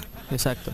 Y después se llenan la boca con que se, se ocupa la Alameda, con que se ocupa el cerro, etcétera, etcétera. Bueno, Para mí un mural, un mural que había ahí pintado en el anfi, que era, para mí era muy bonito. Yo lo encontraba muy bonito, yo no, no tenía ninguna expresión política, social. Más bien tenía una expresión ecologista. lo borraron. Lo borraron y estaba bellísimo. Y nos preguntamos después por qué, por qué no hay ese tipo de muralismo acá en Curicó, teniendo un, Claro, si el un muralismo, referente como el Mono González. pues. si, si el muralismo aquí, aquí en esta comarca no es impulsada desde la gobernación o desde la alcaldía, el muralismo se nos sirve. No hay- Porque bueno, no hay y ni plata. Y ni, siquiera es muralismo, es más que nada grafito. No hay bueno, plata, no hay plata de- porque no hay plata de por medio. Pero evidentemente ahí hay una, una deficiencia de las corporaciones culturales de la municipalidad que en vez de potenciar cierto este tipo de actividades que son Eso que salió que es de la nariz, ojo. No es nada artístico eso, No. nada artístico. Pero en vez, eh, digamos que en vez de potenciar cierto este tipo de manifestaciones artísticas, eh, que claro van incluidas cierto con algún comercio a menor escala, que tiene que ver más bien con las necesidades de las personas, y a lo cual debiese abrirse las puertas creo yo, pero en vez de potenciar el tema cultural, lo reprimen, pues dejan que cierto la delincuencia se tome estos espacios que podrían estar muy protegidos por esas personas precisamente que, que llevan la cultura hacia adelante. Y para Por recalcar tanto, eh, ahí este, sí. una falla garrafal de las corporaciones culturales y de la visión política y cultural y artística que tiene la municipalidad. Bueno, y bueno, ¿para qué preguntarse dónde terminan las plata de la corporación cultural? O en qué se, o en qué se diluyen, por así decir. Eh, no, y vuelvo a poner el tema, es el mismo problema que se le achaca, por ejemplo, diariamente a Irasi Hasler y en Santiago, que el problema es mucho más, tanto mucho más grave. Bueno, cada problema también hay que ver eh, a la escala de, la, de la situación. Hay una constante recuperación de los espacios públicos contra el comercio informal por desde el punto de vista sanitario también, pero también la recuperación de bandejones, de plaza y todo eso se hace a diario. O sea, cuentan constantemente lo malo, ¿ya? Pero cuando se hace una recuperación no está la prensa ahí hablando del tema. ¿Por qué no hay una presión contra este tipo de, situaciones en Curicó? De una, de una lectura de que ya no pasa simplemente, por- vuelvo a insistir, por personas en situación de calle. Estamos hablando de violencia, de agresión, de tráfico, de cuestiones delictuales. ¿ya? Estamos hablando de ese tipo de, de- de realidades. ¿ok? Entonces, ¿por qué no hay una presión medi- mediática? O también son parte del pacto de no agresión que hay dentro del municipio para no hueviar al alcalde, como, como es su costumbre de administración, de que no se le hueve, de que no se le moleste. También los medios de comunicación son parte de eso. O solamente cuando no cae el chayote, como dicen en México, o no cae el pago de, de lo- hacia los medios de comunicación, van a empezar a apretar sobre la realidad de Curicó. Bueno, aquí nos complementa Gaby, dice, dos veces pintamos el anfiteatro y bueno, la respuesta que hubo, dos veces la municipalidad pintó de color gris nuestro trabajo. Ese es el color real de, de la municipalidad, pues, gris. ¿Ya? Tan gris un municipio de C como puede ser un municipio de derecha. Tal cual. Porque es de derecha. Sigamos en esto. Hablando de derecha, la usurpación del senador Galilea, del señor inmobiliaria, Rodrigo Galilea, no le basta con tener el, prácticamente el control del mercado inmobiliario de la región del Maule y del centro sur del país en distintas comunas, en distintas ciudades, sino que además eh, impide la extensión de un camino eh, de larga data, un camino público, para comunidades del región, de la región del Maule. Vialidad ordena al senador Rodrigo Galilea, el mismo de las inmobiliarias, senador de RN, que se quejó ya de que no lo podían cagar cuando eh, se tomó la decisión de eh, modificar el IVA a la inmobiliaria, ya el beneficio del IVA a las inmobiliarias. Obviamente, él se quejó porque es parte del negocio, ¿ok? Este camino ancestral está situado en eh, el sector de Villa Alegre, ¿ya? Y este parlamentario dice no tener información sobre este caso, pero hay recursos emprendidos por su empresa agrícola que buscan evitar abrir y entregar una faja de camino rural cerrada al uso público y que existe oficialmente al menos desde 1950. O sea, ya hay casi más de 70 años donde este paso se reconoce como camino público. No es un camino de servidumbre, no es un camino privado, no, es un camino público. Vecinos y dirigentes sociales han llevado una larga lucha administrativa ante organismos estatales para recuperar esta vía necesaria para el desarrollo de actividades agrícolas de familias del sector, así como el potencial turístico y patrimonial del mismo. La última resolución exenta de Obras Públicas, número 18, del 3 de febrero del 2023, rechazó un recurso presentado por el senador y plantea que el camino existe y donde se ordena su desocupación y abandono total de la faja respecto del camino denominado Esperanza Putagán por el sector Pata de Vaca, que se llama, como la canción de, nuestra, Sí. de nuestro programa, vaya coincidencia, para lo cual se puede incluso solicitar el uso de la fuerza pública. Esto en el sector rural de Coibungo, comuna de Villa Alegre. Pato. ¿Qué opinas tú, Cristian, con esa toma? Ya. Eh, mira. Es casi irrisorio el ver la calidad de representante, como en este caso de Galilea, como en el Congreso de nuestro país. El desconocimiento de los caminos públicos que atañen a los terrenos donde ellos se los toman o los compran o los roban. Pues Yo creo que un empresario lo primero que hace es averiguar y sabe muy bien que esos son caminos públicos. Sí. Como- y como ellos, ellos son unos dioses todopoderosos, pueden hacer y deshacer en donde ellos quieran. Él está diciendo que, que, tiene dinero invertido ya, así que ese camino no, no lo quiere soltar. En un desconocimiento y un aprovechamiento total ¿eh? de, de los terrenos públicos, los terrenos que le pertenecen a la comunidad. Entonces, ¿qué vamos a pensar? Si tiene un terreno agrícola, a lo mejor también está, robando agua, también está interviniendo. Obviamente, o si la inmobiliaria también, aparte de suelos, necesitan agua Sí. para poder desarrollarse. ¿Ok? Eh, y, y esto es parte, obviamente, de todas las prebendas que tiene este, estas cúpulas de poder. pues, o sea, en este latifundio, comarca, esta, enorme hacienda decimonónica que es la región del Maule, bueno, buena parte del Chile central, pero fundamentalmente el Maule, los patrones hacen y deshacen. Los futres son dueños de todo. Y limitan también a las comunidades rurales, que ojo, volvemos a insistir con esto. Estas comunidades rurales son parte de eh, la persistencia y la pervivencia del campo chileno, del verdadero campo chileno. Y a estos campesinos, este futre, este latifundista a la larga, Rodrigo Galilea, y toda su empresa y todo su, su poder, está coartando también la posibilidad de que ese pequeño campesinado tenga una posibilidad de desarrollo, al limitar el acceso de un camino que es público simplemente por una cuestión de poder.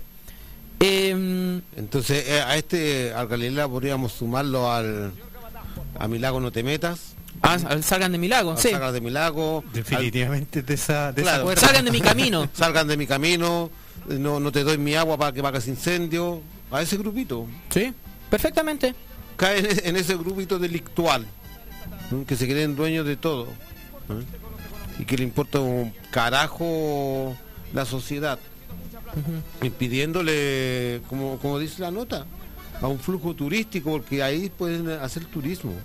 Sí, eh, de alguna manera hay algunos caminos que de vez en cuando me, me he topado, cuando a veces me largo a dar vueltas, y pasa esto, o sea, el camino se corta de un momento a otro y te encontráis con el portón de una frutícola, eh, con el portón de una, eh, de una extracción de agua, te encontráis con, qué sé yo, con una serie de delimitantes, en toda esa zona entre, entre Villalegre, Longaví, San Javier, eh, bueno, hay condiciones geográficas que son bien particulares los distintos ríos, pero también la dificultad de esos caminos, de estos callejones, cómo se van cortando justamente por la propiedad latifundista, ¿ok?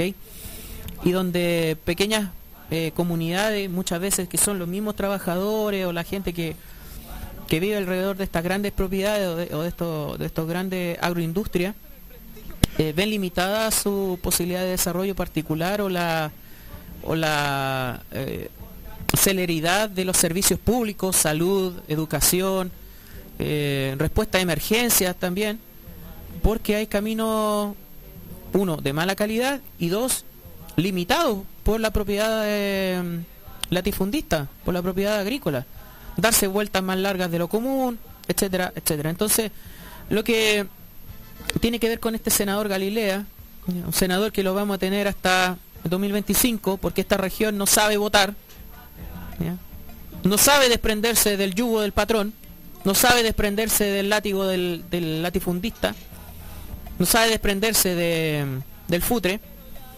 eh, es una muestra más de- del nivel de poder que, que tiene. Bueno, dentro de esta derecha delincuencial, usurpadora, también tenemos pirómanos. Ya tenemos parte de eso también al personaje este que hemos mencionado, Waldo Mora, que ya se le sabe también bastante de su, de su prontuario, adicional a lo que se lo que se mencionó durante la semana, durante la semana pasada fundamentalmente, de su eh, acción eh, generando focos de incendio. Ya, dos querellas por incendio doloso, lo que estaba mencionado, por parte del, delegado presidencial, el gobernador de Ñuble, pesa sobre Waldo Mora Rosales, un empresario con líos anteriores a con la justicia, o sea, cumple el perfil de militante republicano. ¿ya?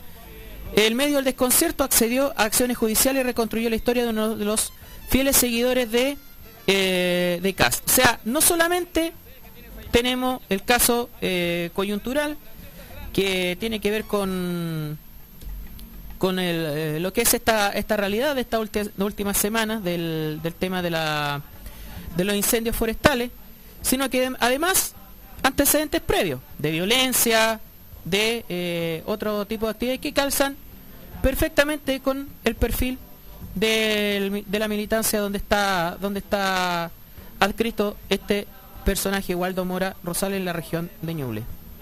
Pato.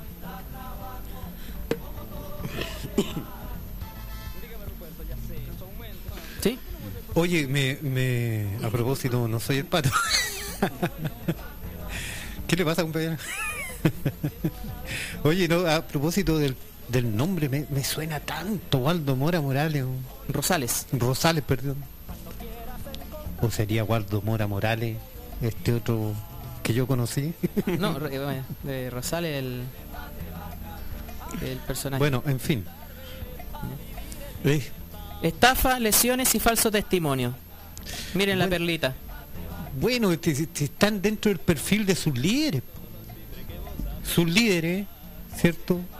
Tienen precisamente ese perfil. porque imagínate Juan Antonio Gas. José Antonio. José Antonio, perdón.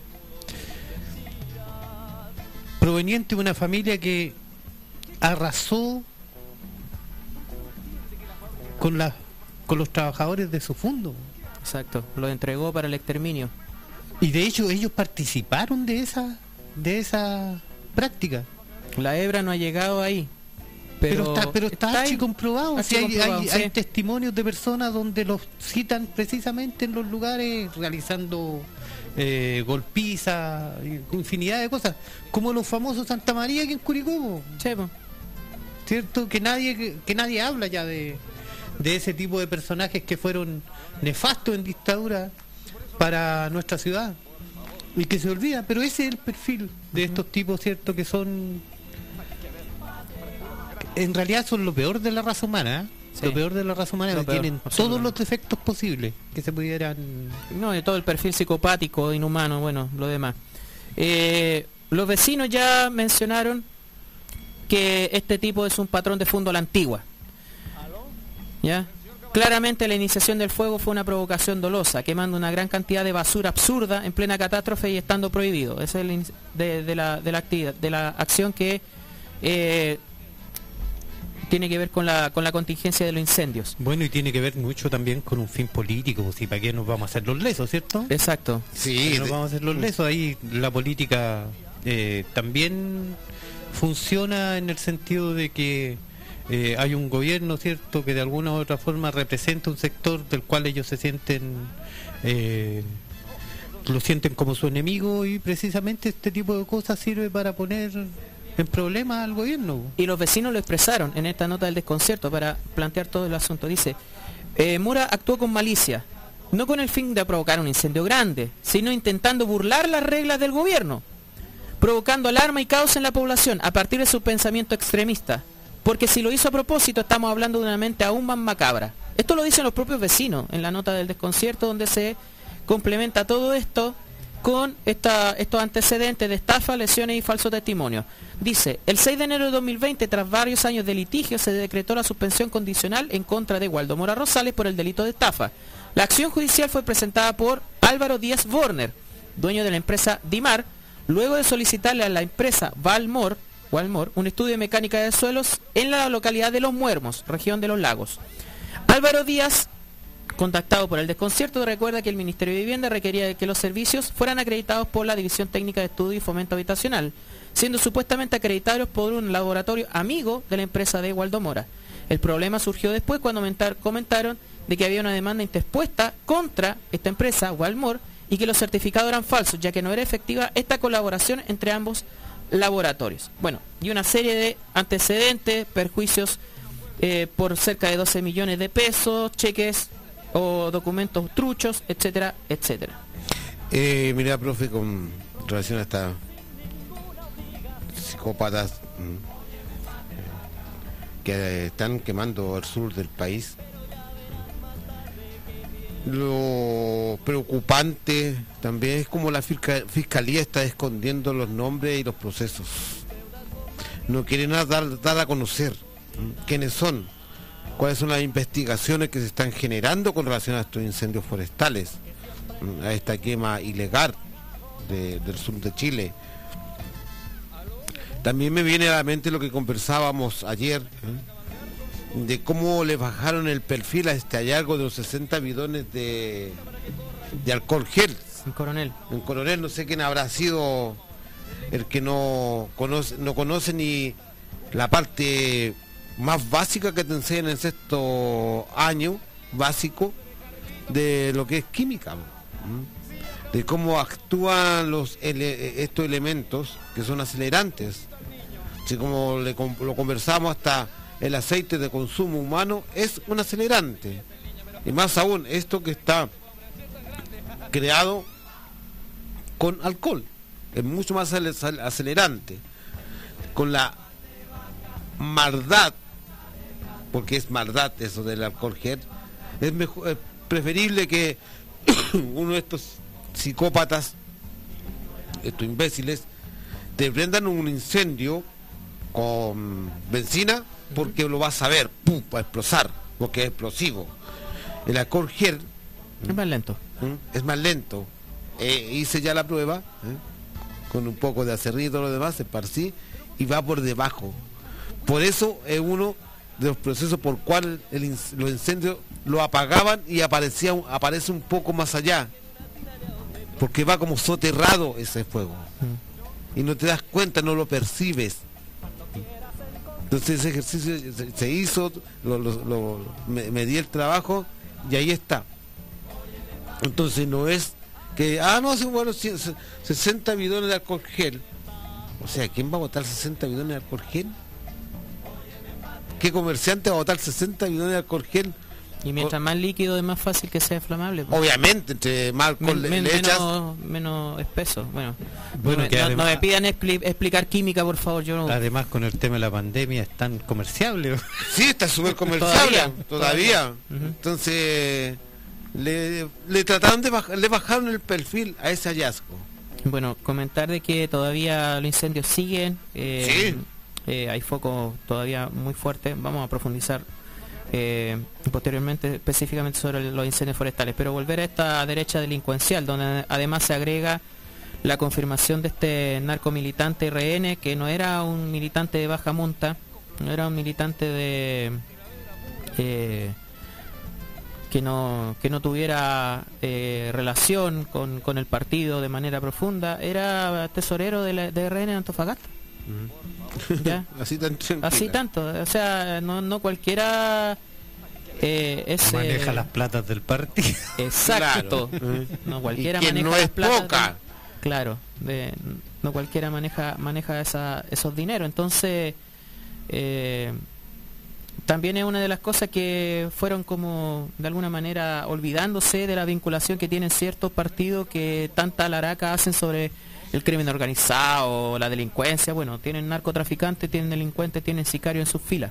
El caso de Vladimir Pizarro Baltras, ¿ya? RN le, bajó el perfil, pero claramente haber llegado a ser eh, parte del, círculo directo de la DRN de Antofagasta, donde senadora Paulina Núñez, eh, de una colectividad dominada por eh, el narco Chaguán, Francisco Chaguán, eh, donde pertenece Hugo Rey, ya, una colectividad que por ejemplo para el Consejo Constitu- Constitucional le dio un cupo no solamente a Marlene Durán, creo, que va como cupo de RN, sino que le dio cupo al abogado de Krasnov. Ahí están las linduras. Y este personaje en la militancia era parte de lo que era la, eh, la tesorería de RN en Antofagasta. Para que vayamos viendo lo que es la derecha delincuencial y psicópata. Delincuencial es como el pago de asesorías, el 90% prácticamente del pago de asesoría externa de la Cámara de Diputados fueron concentradas por centros de estudio o de pensamiento, que ya es mucho decir hablando de la derecha, de, la, de este sector, la Fundación Jaime Guzmán y eh, este lavado de dinero político que se llama Ideas Republicanas. Eh, Interferencia re- reveló de que el año pasado, 2022, recordemos que estamos en 2023, parece que en subi- no subiera año... No, para mí no ha el año- cambiado nada. el año 2022. Se destinaron 191 millones a asesorías externas del Congreso, que es parte del presupuesto del Congreso. La Fundación Jaime Guzmán fue la más beneficiada, obteniendo 78 millones, directamente vinculada con la UDI, tangencialmente con otros partidos de la derecha, que corresponde a poco más del 40% del total. Seguida por los republicanos, Idea Republicana, que obtuvo 31 millones. El oficialismo, ojo, los partidos de gobierno o centros relacionados con el gobierno e independientes desembolsaron 20 millones. Cuando hablan de la grasa del Estado, cuando hablan de eh, plata que se pierde, ¿por qué no hablan de esto también? Los republica- republicanos en su populismo eh, deleznable dijeron, oye, destinen las platas de derechos humanos a los incendios forestales. ¿Por qué no destinamos la plata que ustedes se gastan en benzina a los incendios forestales? ¿O de los milicos? ¿O del presupuesto de esto que le sacan al Estado, al, Parlamento, a través de sus asesorías que no tienen ningún fundamento en la práctica, que simplemente sacar dinero del Estado, porque esta asesoría es plata del Estado y el Estado somos todos nosotros, ¿ya? Somos todos nosotros, eh, al tema de los incendios forestales. Ellos recurren a su populismo barato, pero estas cuestiones no te lo mencionan. Para eh, complementar, la Cámara de Diputados contempla asignaciones de, todo tipo para facilitar su trabajo legislativo. Entre ellas se considera la contratación de asesorías externas para abordar diversas temáticas que requieran legislación. Por ello, históricamente los partidos políticos han creado fundaciones, consultoras, centros de pensamiento, denominados eh, think tanks, para asesorar en temáticas requeridas a sus representantes. La información de las asesorías, quienes la realizaron y cuál fue su resultado, deben ser publicadas por el Congreso a través de su mecanismo de transparencia. Por eso, esta cifra, casi 200 millones, queda claro a dónde van destinados estos dineros. ¿ya? Casi 80 millones de, eh, de pesos por 72 asesorías fueron realizadas eh, a la bancada de los diputados de la UDI. Esto quiere decir que en promedio, por cada asesoría, la Fundación Jaime Guzmán aproximadamente recibió un millón de pesos. Por decir, vote en contra de, de leyes de, que favorecen a la ciudadanía, porque ¿cuál es el aporte de estos tipos en realidad? Y por otro lado, esta fundación eh, o esta organización Ideas Republica- Republicanas, ya ligada al partido del nazi de Paine, que se está alimentando no solamente de las asignaciones de benzina, sino de este tipo de platas. Cristian. Bueno, ahí pensaba preci- precisamente mientras el profe nos comentaba, eh, me, quedó, me quedaba dando vuelta en la cabeza el tema de que son verdaderas asociaciones para eh,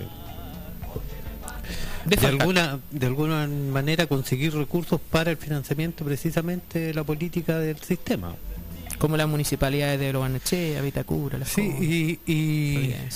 y me preguntaba cómo funciona el poder, pues, cómo funciona el poder en todo esto, en todo lo que hemos hablado durante la mañana, en cómo eh, de una u otra manera los estados están en manos de este tipo de personas, pues independiente del gobierno que exista, siempre hay financiamiento para las grandes riquezas de los grandes ricos del país.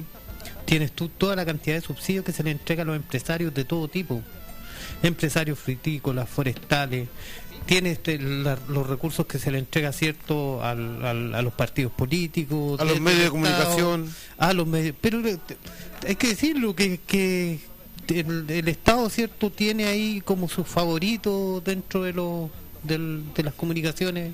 Esta radio, por ejemplo, no recibe un peso no, de ninguna de ninguna parte, pero sí eh, Y eso que somos de gobierno. pero sí el, el mercurio, por ejemplo, se Eh. lleva al gran porcentaje del avisaje estatal. eh, y al final siempre es el financiamiento, ¿cierto? El financiamiento al poder establecido. Y eso la gente tiene que de una vez por todas darse cuenta. Yo, yo de verdad hay cuestiones que de repente como que uno dice, ¿por cómo no te das cuenta? Cómo nuestro pueblo, ¿cierto? Nuestro amado pueblo no se percata de que le meten el dedo en la boca cada día y a cada momento y no es capaz falta ese gen, ¿cierto? Ese gen revolucionario, como decía Fidel, esa sangre revolucionaria que no te permite eh, dar un pie atrás. Es increíble cómo en este país no existe esa capacidad para rebelarse eh, y para, en definitiva, eh, votar todo lo malo que significa esta gente para nuestro pueblo y para el desarrollo de él. Darse cuenta quiénes son los enemigos. Disculpen que me haya que me haya ido para otro lado. No, está bien, está bien, eh, es parte de- estaba pensando Es que en- también en un pueblo, comillas, comillas pueblo en realidad, porque bueno, la palabra pueblo tiene tanta profundidad como tanta liviandad para algunos. Eh, se fija tanto en el tema de las platas, del gasto, que esto es gasto innecesario, que llaman la grasa al Estado y hacen un populismo de todo esto. Esto, esto es gasto innecesario, es un gasto que, que no se justifica. Imagínense, el gobierno gasta, comillas, en este mismo tip, en este mismo acápite, casi cuatro veces menos que un solo sector de la, de la oposición. En el, en el acápite de eh, asesoría externas. Continuando con lo que decía Cristian, que me, eh, parecía bien interesante cómo iba derivando el, el- el tema, Cristian, y hacia dónde iba realmente esta enfermedad. Cristian iba directamente a la enfermedad, no está, no iba a darle aspirina a esta enfermedad. Si cuando tenemos un pueblo que es capaz de darse cuenta de lo, cómo lo están pisoteando y darse cuenta de que unidos pueden hacer grandes cambios sociales, ya ha sido demostrado tantas veces en la historia de este país, pero tienen que conjugarse ciertas cosas para que este país saque esa valentía que tiene. Eh, nos deja muy claro ese dicho, el dicho de, bueno, haremos con lo que hay nomás. Se hará con los bueyes que se tenga. Sí, entonces no pensar más allá, podemos hacer un cambio, queremos un cambio. Basta que me estén diciendo de que, ah, no, no, No vale la pena porque mañana hay que trabajar. hay que trabajar. Eh, no, no necesitamos más, no hay que desfarcar al Estado. por- hoy en día el tema Hay de que la hacer plata fácil. Sí, hoy en día el tema de la inflación, no podemos gastar mucho por la inflación, pero todos estos tipos se van llenando cada día más y no piensan en todas las limitaciones que nos van poniendo a nosotros. Y lamentablemente nosotros vamos cayendo en ese juego y nos vamos limitando. Recuérdense cuando nos decían que había que apretarnos el cinturón. Claro, el pueblo se aprieta el cinturón, pero ellos cada día le dan, le hacen más hoyito para ir alocando más el cinturón y tienen que cambiar el cinturón porque están tan cortitos. Cada vez se nunca hemos- más nunca mientras hemos nosotros adelgazamos. Nunca hemos- apuntado a cómo nos chorean los supermercados, cómo nos chorean el comercio en, la, en el consumo diario. Oye, la plata en el bolsillo del pobre Es problema. eh, influye en la en la recesión Mm. y en la inflación. En los bolsillos del rico no pasa nada. bo. Y es la misma plata. Y del verdadero rico. porque hay algunos que, so- que son que siguen siendo parte de, de los desfavorecidos y se creen ricos por tener una luca más que el resto. Esas, Pero son, bueno, esas son las contradicciones que existen. Imagínate el- con la inflación en Venezuela con más del ciento y tantos por ciento y siguen viviendo igual que siempre. Claro. En Argentina, ¿cuánto? ¿El 70% de inflación? Y los argentinos con sus problemas, los mismos problemas que tenemos los chilenos en este periodo de crisis mundial de económica, de que, en que las economías de todo el mundo Bueno, están haciendo agua. Argentina es un Eh, problema. Siguen viviendo igual y siguen llegando a las playas chilenas. Sí. Argentina es un problema del centenario. A veces ¿no? pareciera que el tema de la inflación es un cuento chino. Es un cuento chino y es un cuento que lo están que lo nos han grabado a, a la clase trabajadora, a la clase obrera, eh, el hablarlo ton- tanto de la inflación y la gente empieza a restringirse de todo para no aumentar la inflación. Recuerden que, una de las características de por qué no, no aprobaron el quinto retiro también tenía que ver con la inflación. Con la inflación, exactamente. Entonces nos van mentalizando, hipnotizando a nosotros los trabajadores y nosotros los trabajadores le creemos todo. Hoy No- en no día transmiten el sentimiento de culpa. Hoy en día digo, cuando se habla de que la economía chilena ha estado se ha ido recuperando de a poco, te están hablando de la macroeconomía, pero no te hablan de la microeconomía. El tema es cómo se va a ver eso, si realmente se va a reflejar. Es que no Hoy, hoy la vida en Chile es mucho más cara que Mucho hace, más cara que antes. hace un mes siquiera. ¿Qué hace un mes? Si no se va a reflejar en la clase obrera esta estabilidad ¿eh? De esta inflación, en la clase obrera no se va a reflejar, porque se habla de macroeconomía y la macroeconomía está dentro de las siete familias más poderosas de este país. Es así tan simple. Pero no se le va a traspasar a la microeconomía que somos los obreros.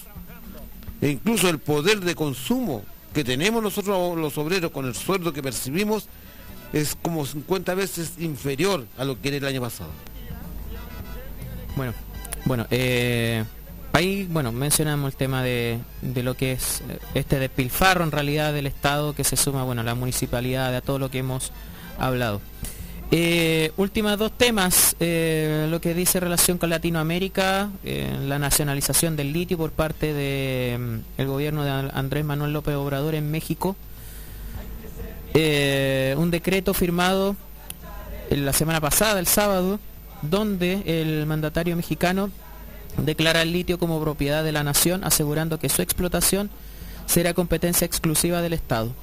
Un paso en soberanía, en verdadera soberanía de un país eh, que va a incorporar 235 mil hectáreas de reservas de litio en el estado de Sonora, en el norte mexicano, como parte de la propiedad estatal. La ceremonia del decreto se llevó a cabo precisamente en este estado mexicano. Recordemos que eh, México es un estado federal, una estructura muy similar a lo que es Estados Unidos, donde se encuentra la mayoría de los yacimientos de este mineral eh, de la nación de Norteamérica. En su discurso posterior, Andrés Manuel López Obrador declaró que el petróleo y el litio son propiedad de la nación, de todos los mexicanos, agregando que lo que estamos haciendo ahora va encaminado a la explotación de este mineral sea en beneficio de los mexicanos, no de los extranjeros ni de Rusia, ni de China, ni de Estados Unidos. También se estableció que la Secretaría de Energía será la encargada de monitorear la extracción del litio, material que es fundamental para la transición energética, autos eléctricos, baterías, etcétera, etcétera. Un paso en soberanía dentro de Latinoamérica en una nación que tiene al mayor depredador del mundo, como Estados Unidos, del mundo presente. En otros momentos de la historia fueron los franceses, fueron los españoles, fueron los británicos. Eh, en este momento son los, eh, los mayores depredadores, los yanquis, los tiene al otro lado del río, al otro lado de la cerca. Y Andrés Manuel López Obrador toma esta decisión soberana de que el litio sea propiedad estatal. Pato. Mira, Andrés López Obrador se suma a- al gobierno de Bolivia que también nacionalizó el litio. No es el primero. Recordemos que bajo un pacto estatal privado, Bolivia está produciendo litio fuertemente y está produciendo vehículos eléctricos. Entonces Manuel López Obrador va para el mismo camino con la nacionalización del litio. Eso es para aprender ¿eh? y que el Estado de Chile aprenda que a través de sus riquezas naturales los países pueden progresar sin la explotación de las riquezas naturales para el beneficio del Estado, el Estado sigue siendo pobre, sigue siendo miserable, seguimos viviendo de puras migajas que nos van dejando los privados. Hoy en día, cuando se hablaba tanto de la nacionalización del litio chileno también, ¿eh? estamos viendo cómo este proyecto se está yendo hacia una privatización solapada. Del plan que está haciendo el gobierno del litio. Nuevamente se, le quiere, se, está pa- se le quiere pasar a Ponce Lerú, engañándonos a nosotros los chilenos, diciéndolo que el litio va a ser explotado por el Estado, bajo una concesión privada a Ponce Lerú. Bueno, nosotros también tenemos que ver el componente ambiental, que es la otra consecuencia de la explotación minera en general, del litio en particular, el ecosistema, los salares, que también y, y el agua, que también hay que tomar en cuenta esa, esa decisión, no solamente por una cuestión, la cuestión económica tiene que primar, sino que también está la otra interpretación que es tremendamente importante, que es lo ambiental. Pero en cuanto a soberanía, es una muestra que da México, de, a pesar de todas sus dificultades, que son ampliamente conocidas, de lo que la corrupción eh, en general de México, eh, una corrupción que no tiene que ver específicamente con un gobierno de una tendencia u otra, es una corrupción eh, eh, en general de la historia de, México. Eh, la amenaza de los carteles narcos alimentados por Estados Unidos, armados por Estados Unidos, eh, todas sus problemáticas, hay un gobierno que tiene la fortaleza de decir ya, este recurso es en propiedad de México.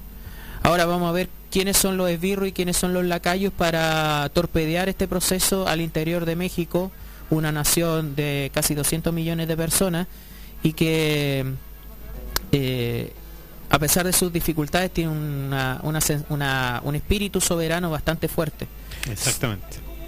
Sí, y si no, vean, vean, repasemos la historia del continente, también como México ha sido también faro de revoluciones, de transformaciones y de enfrentar también y de sostenerse frente a los imperios, más allá de los setenta y tantos años del PRI, más allá de, de la difícil transición de esta dictadura perfecta que era el PRI, que no, no era una dictadura de izquierda, para nada, era el partido único durante mucho tiempo que se dijo ser heredero de la Revolución Mexicana y que simplemente se, se convirtió en un partido monopólico del, de- del país. Eh, esta transición posterior, las dificultades contra el crimen, eh, para afrontar el crimen organizado, el narco, etcétera, etcétera.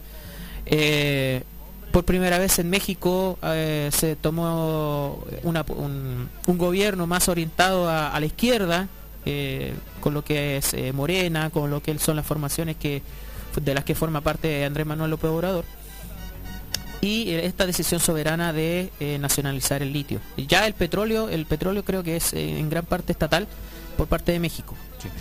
Mira, el, el actual de Manuel Ló- López Obrador, queramos o no queramos, es como un ejemplo hacia, hacia dónde tiene que dirigirse la América Morena.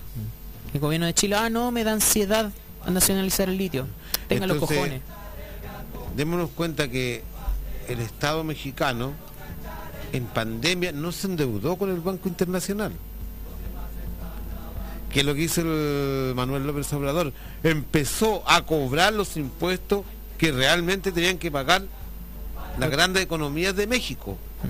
Y ha ido demostrando fortuna, sí. ¿Mm? y ha ido demostrando cómo pudo salir adelante y cómo puede mantener un país con unas jubilaciones más avanzadas ¿eh? de lo que tenían, no endeudándose, simplemente eh, obteniendo los impuestos de las grandes transnacionales, los grandes ricos que tienen que realmente pagar. Y los grandes ricos en, en México son enormes. De, de hecho, uno de los más eh, ricos del mundo, Carlos Slim, es mexicano. Son casi menos más ricos, que, son menos ricos que las siete familias de este país.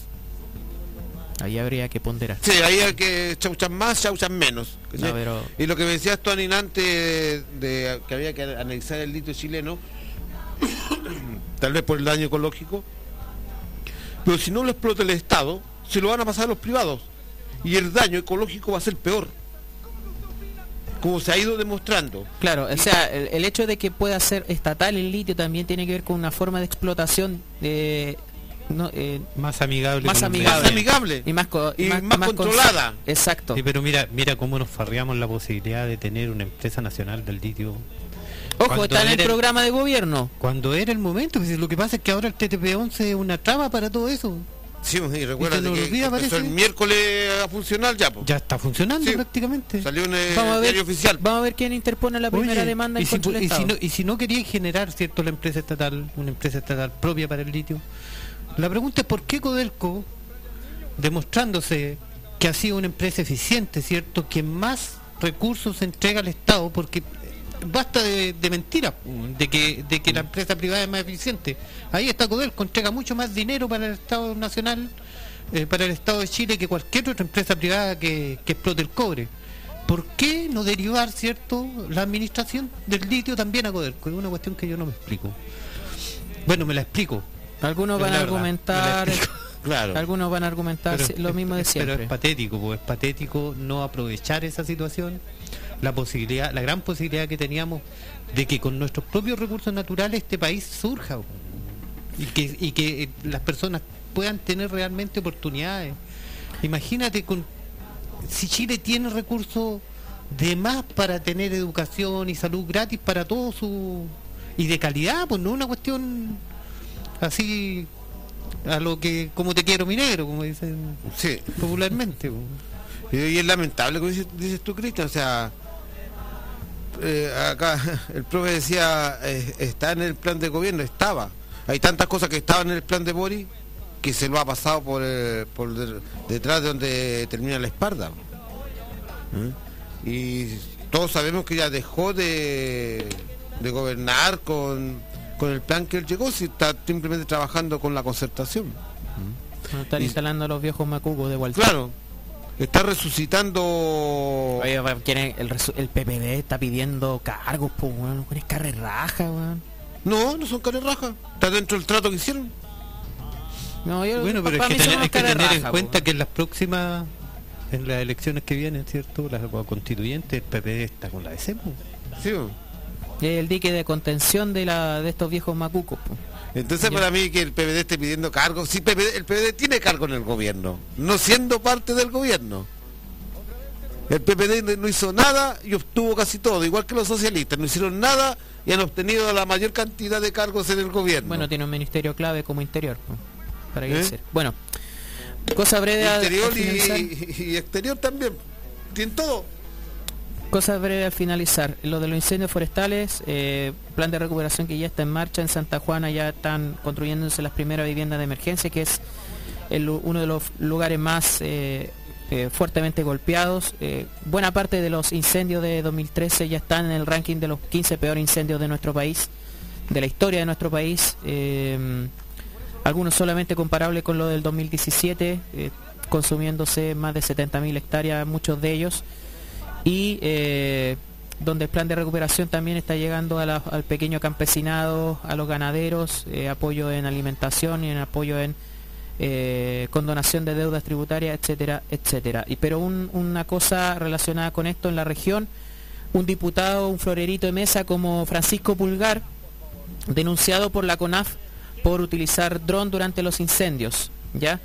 Desde la CONAF y desde la Dirección de Aeronáutica Civil eh, denunciaron y acusan que los hechos constituyen una violación de la normativa que se enmarca en el uso de drones de estos dispositivos en tarea de extinción de incendios forestales como un hecho potencialmente grave que podría concluir incluso con resultados fatales.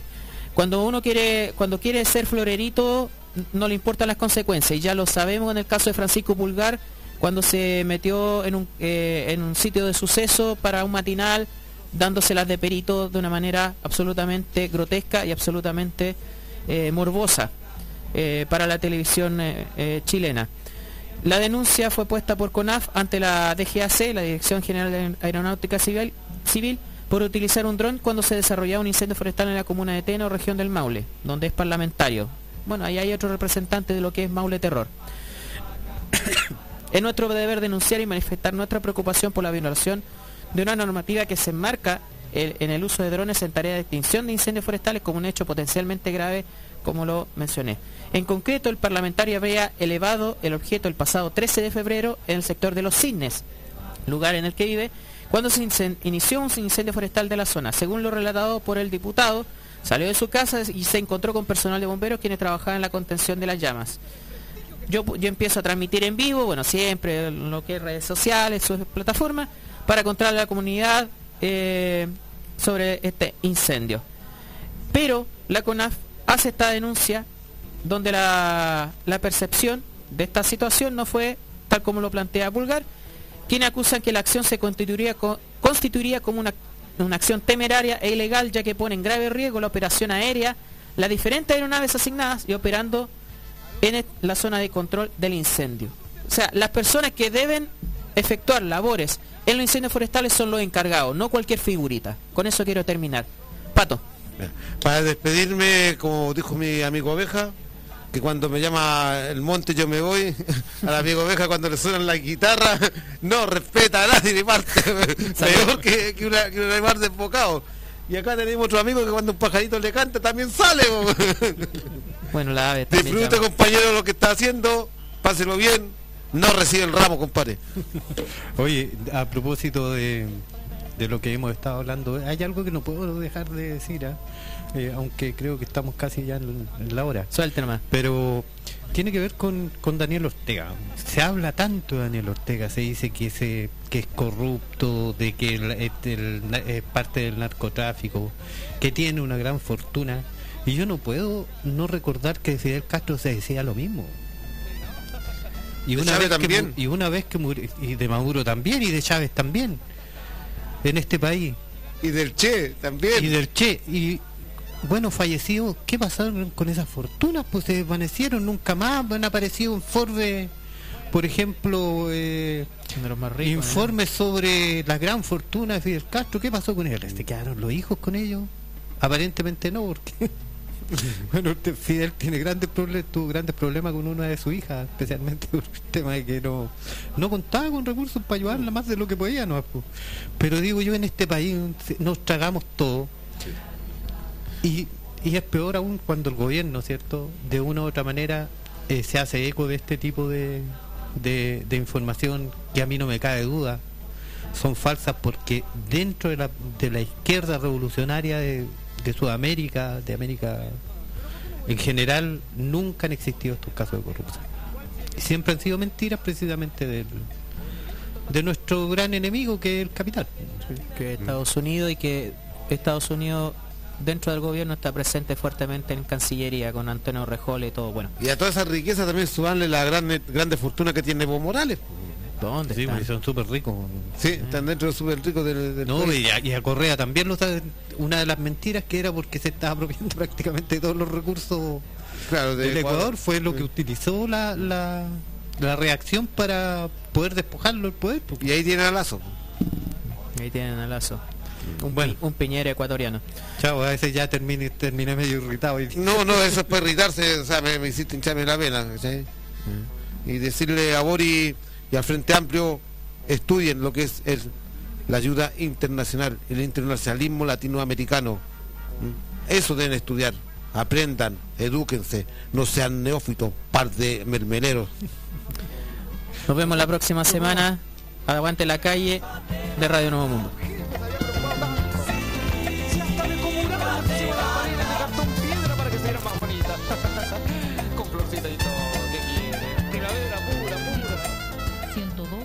102.3 Nuevo Mundo, solo la verdad. En el 102.3 de la frecuencia modulada de Curicó, Nuevo Mundo, te indicamos la hora. 13 horas, 2 minutos. Esta es la red de emisoras de